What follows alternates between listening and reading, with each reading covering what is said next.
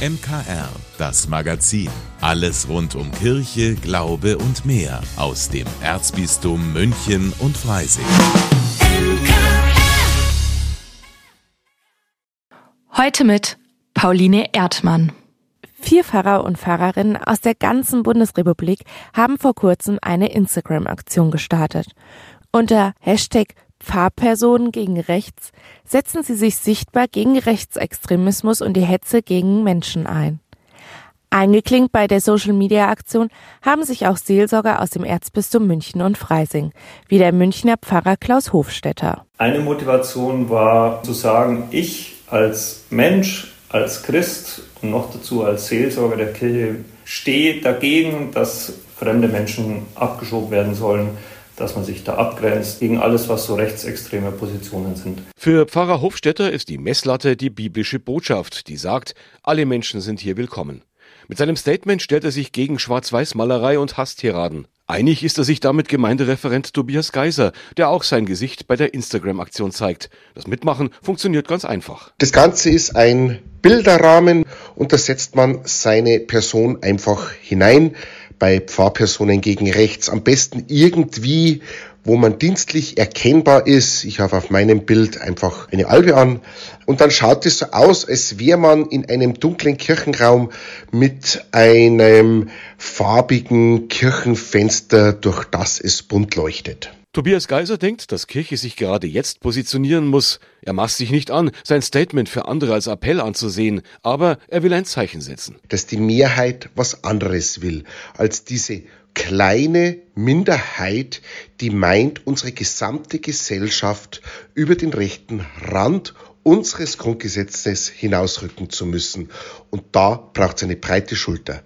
Solche Aktionen oder auch ganz andere. Gemeindereferent Geiser und auch Pfarrer Hofstetter wollen nicht missverstanden werden. Der Dialog muss weitergehen. Aber Pfarrer Hofstetter sagt, Kirche kann und muss sich auch politisch äußern. Als Christinnen sollten wir politisch sein. Wohlgemerkt politisch und nicht parteipolitisch. Also ich selbst auch, wenn ich am Sonntag Gottesdienst feiere und predigen darf, sage ich nicht, wählt bitte so oder so, sondern wenn ihr wählt, Überlegt euch, was euch wichtig ist und welche Partei eure Position gut vertritt. Geiser und Hofstetter haben viele Likes für ihr Statement bekommen und immer mehr Seelsorger finden sich auf Hashtag Pfarrpersonen gegen Rechts. Für Nichtseelsorger gibt es jetzt auch die Aktion Christinnen gegen Rechts. Willi Witte für das MKR. Die Arbeit nimmt kein Ende. Und nach Feierabend reiht sich ein Termin an den anderen. Wer kennt das nicht? Aber man soll ja aktiv sein, Zeit für Kultur und Kunst haben, Sport treiben, sich engagieren in der Pfarrei, im Verein, natürlich auch noch Zeit für die Familie und Freunde haben. Und bei allem soll man natürlich auch noch glücklich sein. Doch gerade bei dem letzteren Punkt wird es schwierig. Denn zu viel Stress macht nicht glücklich, sondern krank. Der Burnout ist inzwischen gesellschaftlich bekannt. Aber haben Sie schon einmal vom Burn-on gehört? Mein Kollege Corbinian Bauer hat sich schlau gemacht. Unsere Vorfahren kannten es. Mensch gegen Säbelzahntiger. Das war ein ungleicher Kampf. Wer gegen die Raubkatze nicht als Verlierer dastehen wollte, musste also über sich hinauswachsen. Schneller, stärker und schlauer. Zu all dem ist der Mensch in der Lage. Unter Druck. Im Englischen Stress. Stress ist deshalb nichts grundsätzlich Schlechtes, weiß Isabel überall, Psychotherapeutin bei der Ehe-, Familien- und Lebensberatung im Erzbistum München und Freising. Eustress, so positiver Stress im Sinne von kurzzeitiger Stress, um sich besonders gut konzentrieren zu können, um vielleicht kurzzeitig leistungsfähig zu sein. Das ist grundsätzlich was Positives, aber dieser langdauernde chronische Stress, ähm, der hat ja den gegenteiligen Effekt. Der führt ja eben dann zu diesen Burn-on und bis hin zu Burnout-Zuständen. Jeder vierte Deutsche leidet unter Stress. Das fand eine Studie der Techniker Krankenkasse heraus. Kann man dem Druck nicht mehr länger standhalten, zerbricht man und brennt aus. Es kommt zum Burnout, akute Erschöpfungsdepression. Im Schatten des Burnouts hat sich außerdem eine neue Stressfolge entwickelt, der Burn-on. Bert Tewild ist Chefarzt der psychosomatischen Klinik Kloster Diesen und schätzt, dass sich Burn-on als eine Folge des gesellschaftlichen Bewusstseins für Burnout entwickelt hat. Burn-on-Betroffene überschreiten die Grenze zum Burnout nicht. Stattdessen leben sie permanent am Limit. Anstelle einer akuten kommt es zu einer chronischen Erschöpfungsdepression. Der Zusammenbruch des Burnouts bleibt beim Burn-on aus. Dennoch leiden Patienten unter ähnlichen Symptomen. Mit einem Unterschied. Sie können es oft geheim halten, weiß Tewild. Wir erleben bei denen durchaus eine versteckte oder lavierte Depression, wie wir es nennen, mit manchmal sogar suizidalen Gedanken, die sich hinter einem Lächeln verbergen. Oder wir erleben körperliche Symptome wie extreme Anspannung, die sich auf die Muskeln, Gelenke, Gefäße mit Bluthochdruck oder auch den Kopf mit Kopfschmerzen, Tinnitus und ähnlichem legt. Die Patienten sind nicht notwendigerweise weniger belastet als die akuten Burnout-Patienten. Betroffene leiden, aber sie funktionieren weiter und suchen sich deshalb häufig keine Hilfe, sagt Wild. Workaholics zeigen dabei ähnliche Verhaltensstörungen wie zum Beispiel Spielsüchtige.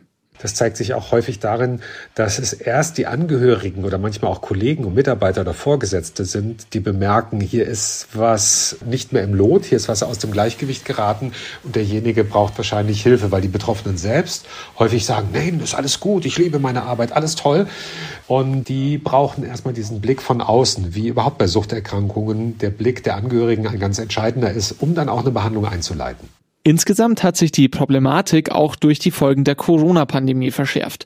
Das beobachtet Psychotherapeutin Isabel überall in der Ehe-, Familien- und Lebensberatung des Erzbistums München und Freising.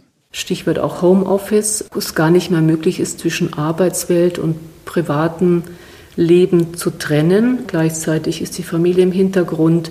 Also die äh, Mehrfachbelastungen und das über einen langen Zeitraum und gleichzeitig natürlich auch eine Beziehungs Konflikten, also dass einfach zunehmend viele Ressourcen da einfach auch ein Stück weit wegfallen. Und insofern würde ich sagen, das Phänomen Burn-on gibt es bei uns in der Beratung. Aber auch Hilfe. Wer dem Burn-on begegnen will, braucht einen Weg aus dem Hamsterrad, sagt überall. Beim Burnout geschieht das, wenn die Betroffenen zusammenbrechen. Diese dramatische Entschleunigung können Burn-on-Patienten freiwillig wählen. Runterkommen, abschalten und an einer gesunden Work-Life-Balance arbeiten. Zum Beispiel mit Meditation oder Sport. Wichtig aber ohne Leistungsdruck und zu große Erwartungen. Das ist vielleicht manchmal so ein bisschen zweischneidig. Das wäre ja sozusagen dann der nächste Stress, den man sich macht, indem man sagt, jetzt muss ich auch noch besonders achtsam sein oder jetzt muss ich auch noch zur Meditation gehen oder jetzt muss ich auch noch meine Auszeit im Kloster nehmen. Und da ist es sozusagen schon wieder mit so einem gewissen Erfolgsdruck, vielleicht kann man so sagen, verbunden. Weil Burn-on-Patienten sich in Freizeitaktivitäten wie Sport häufig Leistungsdruck aussetzen, statt sich wirklich zu entspannen, können beispielsweise tier- und naturgestützte Therapie helfen. Auch Kunst oder Tanz können entspannen, weil sie den Wetteifer der Patienten weniger stark triggern. Wahrscheinlich geht es mehr darum, äh, wirklich sozusagen Abstand zu bekommen. Also eben nicht sozusagen jetzt was zu haben, um dann wieder weiter zu funktionieren. Yoga machen zum Beispiel jetzt nicht, um dann sozusagen am nächsten Tag äh, wieder fit zu sein und wieder weiter zu funktionieren, sondern vielleicht wirklich aus diesem Bedürfnis heraus wirklich zu sich zu kommen und wirklich Abstand herzustellen. Wichtig ist außerdem, dass Patienten ihren Gefühlen und Bedürfnissen wieder den Platz einräumen, den sie wirklich brauchen. Grundsätzlich gilt dabei, nur wer das Problem angehen will, hat auch eine Chance auf Erfolg. Bert T. Wild rät deshalb zur Selbstreflexion. Also wenn ich mich fragen würde, ob ich einen Burn-on habe oder nicht, dann würde ich, glaube ich, zuallererst erstmal meine Angehörigen fragen. Habt ihr das Gefühl, irgendwie, ich habe mich verändert, ich habe mich entfremdet, ich äh, bin nur noch unter Stress, unter Druck, in Anspannung? und eigentlich nicht mehr richtig bei der Sache. Vor allen Dingen nicht im Privaten, aber irgendwann schlägt sich das dann durchaus auf die Arbeit auch nieder. Und auch wenn noch keine akuten Probleme vorliegen, gilt, wer Stress hat, sollte auch für Ausgleich und Entspannung sorgen. Damit lässt sich Burn-on und auch Burnout im Zweifel vorbeugen. Corbina Bauer für das MKR. Eine Frage. Wie sieht es bei Ihnen in der Arbeit aus? Arbeiten Sie dort auch schon mit VertreterInnen der viel diskutierenden Generation Z zusammen? Also diese jungen Erwachsenen, die sozusagen mit dem Smartphone aufgewachsen sind und von denen so gern behauptet wird, dass es mit ihrer Leistungsbereitschaft nicht immer so weit her ist. Meine Kollegin Caroline Engel hat sich diese jungen Menschen mal etwas genauer angeschaut. Heute bei Kita Radio um 19 Uhr stellt sie die Frage, mit welcher Haltung, aber auch mit welcher Erwartung diese VertreterInnen der Generation Z gerade in pädagogischen Berufen einsteigen. Caroline, wie sieht es denn nun aus mit der Motivation der angehenden ErzieherInnen? Gar nicht so schlecht, das kann ich gleich schon mal vorwegnehmen. Ich habe unter anderem die Fachakademie für Sozialpädagogik der armen Schulschwestern hier in München besucht und da eine Menge sehr engagierte Studentinnen getroffen. Die stört eigentlich am meisten, wie sie oft so pauschal beurteilt werden. Ja, es gibt viele Klischees, also die ich öfter höre, eben, dass wir halt lieber leben wollen und weniger arbeiten wollen und nur freie Zeit haben wollen und irgendwie auf den sozialen Medien rumhängen wollen. Alle aus meinem Freundeskreis gehen Vollzeit arbeiten, haben eine Ausbildung gemacht, einen Schulabschluss und das finde ich ein bisschen schwach von der älteren Generation, dass die so viele Vorurteile gegenüber uns haben. Also ich kann voll verstehen, dass das bei den angehenden Pädagoginnen nicht gut ankommt, wie über sie geredet wird. Aber so ganz aus dem Nichts kommt die Kritik doch auch nicht. Da hast du schon recht. Tatsächlich ist es eine Generation, die offenbar doch auch mit diversen Belastungen zu kämpfen hat. Eine Dozentin einer anderen Münchner Fachakademie hat mir ihre Erfahrungen dazu geschildert. Ganz generell, glaube ich, ist es so gewesen, dass im letzten Einführungsjahr, also die letztjährigen Anfänger auch multiple belastet waren. Da waren ganz viele psychische Belastungen, familiäre Schwierigkeiten, Angststörungen und auch so im Klassengefüge ist nicht so schnell eine Klassengemeinschaft entstanden. Und vielleicht ist es doch auch so ein bisschen was, was die Gen Z dann doch ausmacht, weil die halt schon sehr digital unterwegs sind und nicht so voll und ganz dann eben in diesem Schulgeschehen eintauchen. Die Belastungen der jungen Menschen haben also doch auch zugenommen. Wird darauf innerhalb der Ausbildung denn jetzt auch irgendwie reagiert? Das schon. Und es gibt da glücklicherweise auch sehr schöne Beispiele dafür. An der Fachakademie der armen Schulschwestern zum Beispiel wird viel Wert auf den persönlichen Kontakt mit den angehenden Erzieherinnen gelegt. Und für die Leiterin der Schule, Schwester Gisela, ist das auch der Schlüssel zum Erfolg. Ganz konkret heißt es für mich zu schauen, wer sitzt da, wer bringt sich wie ein und was von diesen Erwartungen und Wünschen passt auch gut ins Ausbildungskonzept. Denn Erzieherausbildung heißt ja Persönlichkeitsbildung ganz stark. Und wie soll sich eine Persönlichkeit entwickeln, wenn wir nicht dialogfähig sind? Und wer mit jungen Erwachsenen arbeitet, der sollte fähig und bereit sein, auf Dozentenseite, sich auf diesen Dialog einzulassen. Ich lerne sehr viel von meinen Studierenden. Es kommt also offenbar schon ein wenig auf die Haltung an, mit der Generation Z begegnet wird. Absolut. Und genau das ist es, was ich aus all den Gesprächen, die ich für die Kita-Radiosendung geführt habe, mitnehmen konnte. Da sind wirklich alle gefordert und dann klappt es mit der generationenübergreifenden Zusammenarbeit auch in der Kita.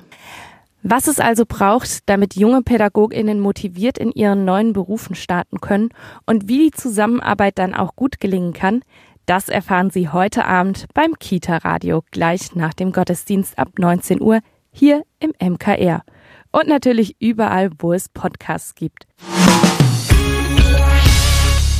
Bei dem aktuellen Wetter bleibt einem ja fast nichts anderes übrig, als sich zu erkälten. Und in den kommenden Tagen sieht es da auch nicht besser aus. Also viel Tee trinken, Vitamine nehmen und sich vielleicht am Wochenende in der Kirche einen ganz besonderen Segen holen. Den Blasius-Segen. Pfarrer Stefan Maria Hupertz aus dem Pfarrverband München West. Da gibt es die schöne Legende, dass mit Blasius zusammen ein junger Mann im Gefängnis war, der eine Fischgräte verschluckt hat. Also wie der damals im Gefängnis an den Fisch gekommen ist, entzieht sich meiner Kenntnis. Aber zumindest sagt die Legende, er sei an dieser Fischgräte fast erstickt. Und auf das Gebet des heiligen Blasius hin habe sie diese Fischgräte gelöst und daher wird Blasius mit dem Hals und allem, was damit zusammenhängt, in Verbindung gebracht. In dieser Woche ist der Gedenktag von Blasius. Deshalb gibt es auch heute in vielen Kirchen noch den Segen. Oder jetzt direkt hier im MKR. Also kurz konzentrieren und wenn Sie nicht im Auto sitzen, auch gerne die Augen zumachen und los geht's. Auf die Fürsprache des heiligen Bischofs Blasius bewahre dich der Herr vor aller Krankheit des Leibes und der Seele. Im Namen des Vaters und des Sohnes und des Heiligen Geistes. Amen. Garantie gibt es für den Segen keine. Aber dafür hat er auch null Nebenwirkungen. Zu bekommen ist der Blasiussegen unter anderem auch im Dom und zwar am Samstag nach dem Gottesdienst um 18 Uhr. Das Wochenende steht vor der Tür und damit auch unsere Veranstaltungstipps. Bei uns gibt es heute eine bunte Mischung aus Kostümverkauf, Musik und Theater für die Kleinen. Mehr dazu hat jetzt meine Kollegin Maria Ertel für Sie. Münchner Kirchenradio Veranstaltungstipps.